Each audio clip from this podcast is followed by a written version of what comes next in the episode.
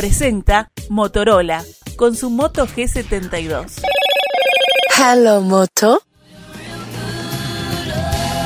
En las últimas horas, la lista 1600 que llevan adelante el diputado Felipe Schipani, la diputada Rosselló y también el diputado Sanguinetti inauguraron un local. Esto ocurrió anoche.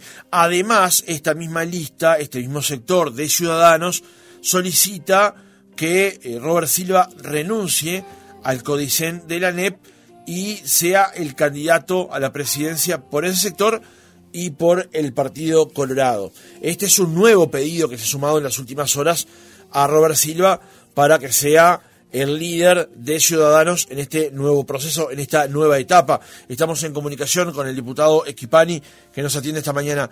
Esquipani, ¿cómo le va? Buenos días. Francisco, buenos días. Un placer estar conversando contigo y con toda la audiencia oriental. El gusto es nuestro. ¿Por qué Robert Silva? Bueno, porque el Partido Colorado creo que como en la elección anterior juega un rol decisivo de cara al próximo proceso electoral.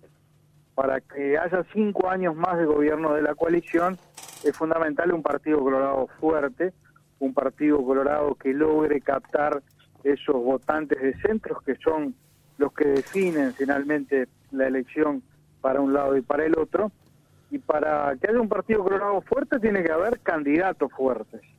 Y en esa medida entendemos que Robert Silva reúne eh, las condiciones para ser un muy buen candidato, para renovar el Partido Colorado y para iniciar, bueno, un proceso de, reconstrucción partidaria que entendemos que es absolutamente necesario.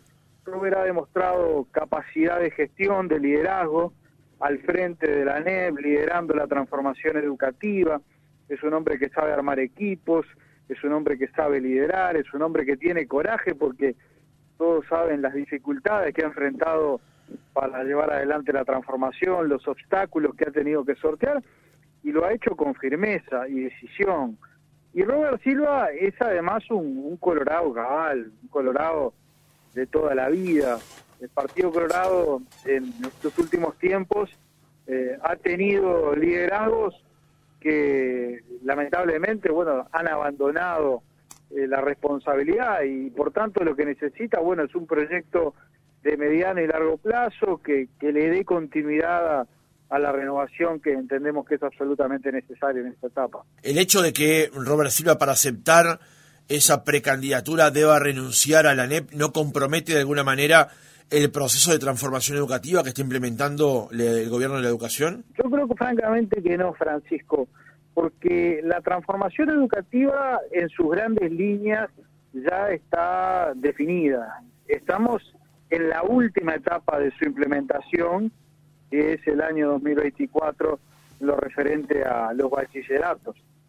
Pero si eh, nosotros queremos que la transformación educativa continúe, porque es un proceso que no se agota en este gobierno, la mejor forma de garantizar esa continuidad es que gane la coalición. Por tanto, la mejor defensa que nosotros entendemos que puede hacer Robert Silva de esa transformación educativa es en el terreno electoral, saliendo a competir para que el Partido Colorado tenga una buena votación y eso le asegure a la coalición cinco años más, entre los cuales naturalmente deberá haber una segunda etapa de, transformación de la educación.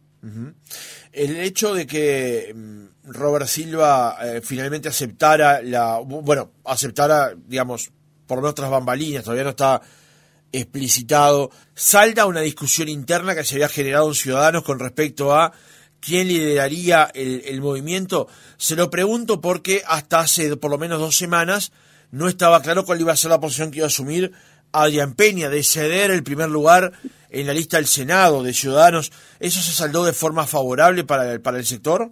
Sin duda. Eh, afortunadamente Francisco primó la unidad eh, obviamente no vamos a negar de que hubieron conversaciones, había puntos de vista diferentes, que son habituales en la vida política, ¿no? Cuando hay eh, intereses distintos de distintos compañeros, pero primó la unidad, ¿no? Eh, Adrián Peña contribuyó enormemente a, a este proceso. Ciudadanos fue un sector que se fundó en el año 2019 justamente con, con un espíritu de permanencia, Eh, nosotros decíamos en aquel entonces y hoy lo reiteramos que veníamos a procurar establecer una nueva forma de hacer política, en donde prime lo colectivo, en donde las aspiraciones personales queden a un lado. Y, nosotros estamos convencidos que, el proyecto que tenemos que encarar es muy importante y hay que dejar de lado las aspiraciones personales y pensar y pensar en el proyecto, ¿no? Y pensar en este caso, bueno, en, el Partido Colorado que tiene que tener una propuesta social, una propuesta progresista, que tiene que reivindicar esos valores del vallismo de Valle de Ordóñez, para, para, reitero, ser decisivo de cara al próximo proceso electoral. Una de las cosas importantes que logramos en la última elección es justamente llegarle a ese electorado de centro, a ese electorado que no ve quizás en el Frente Amplio hoy una alternativa porque los sectores moderados del Frente Amplio eh, han sido barridos, bueno, por un Partido Comunista y un MPP con una con una fuerte presencia y sin una story que garantizaba de alguna manera la, la moderación. Bueno, hoy esos electores pueden mirar en el Partido Colorado, pueden mirar en esta expresión que nosotros queremos que encarne Robert Silva, una alternativa para, para reivindicar los valores del vallismo, para reivindicar la racionalidad política y ser decisivo de cara al próximo proceso electoral. ¿Hubiese cambiado la posición de algunos sectores de ciudadanos o del propio Peña de no haber mediado el afer de su, de su no título, digamos? Ah, no creo que eso haya tenido incidencia. Ese fue un episodio saldado eh, que Adrián reconoció y, eso me parece que es un gesto que tenemos que, eh, destacar. No, no, no es común eh, que un dirigente político bueno reconozca públicamente como él lo hizo eh, los errores cometidos y, después los hechos, digamos, terminaron demostrando que efectivamente él había dado esa última materia, lo corroboró también la Universidad Católica, o sea, ese es un, es un hecho que, que, ya forma parte, digamos, de, la anécdota.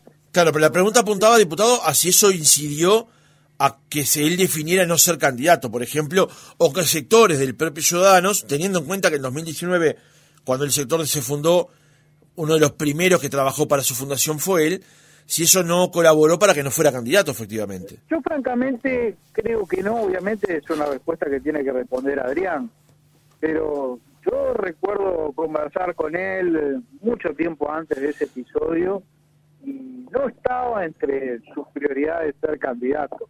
Eh, nunca tuvo él eh, este objetivo. Había sí algunos compañeros del sector que se lo planteaban, y bueno, y se lo plantearon hasta hasta último momento, pero no estaba dentro de, sus aspiraciones ocupar ese rol. Una pregunta más sobre Silva, eh, diputado Gipani.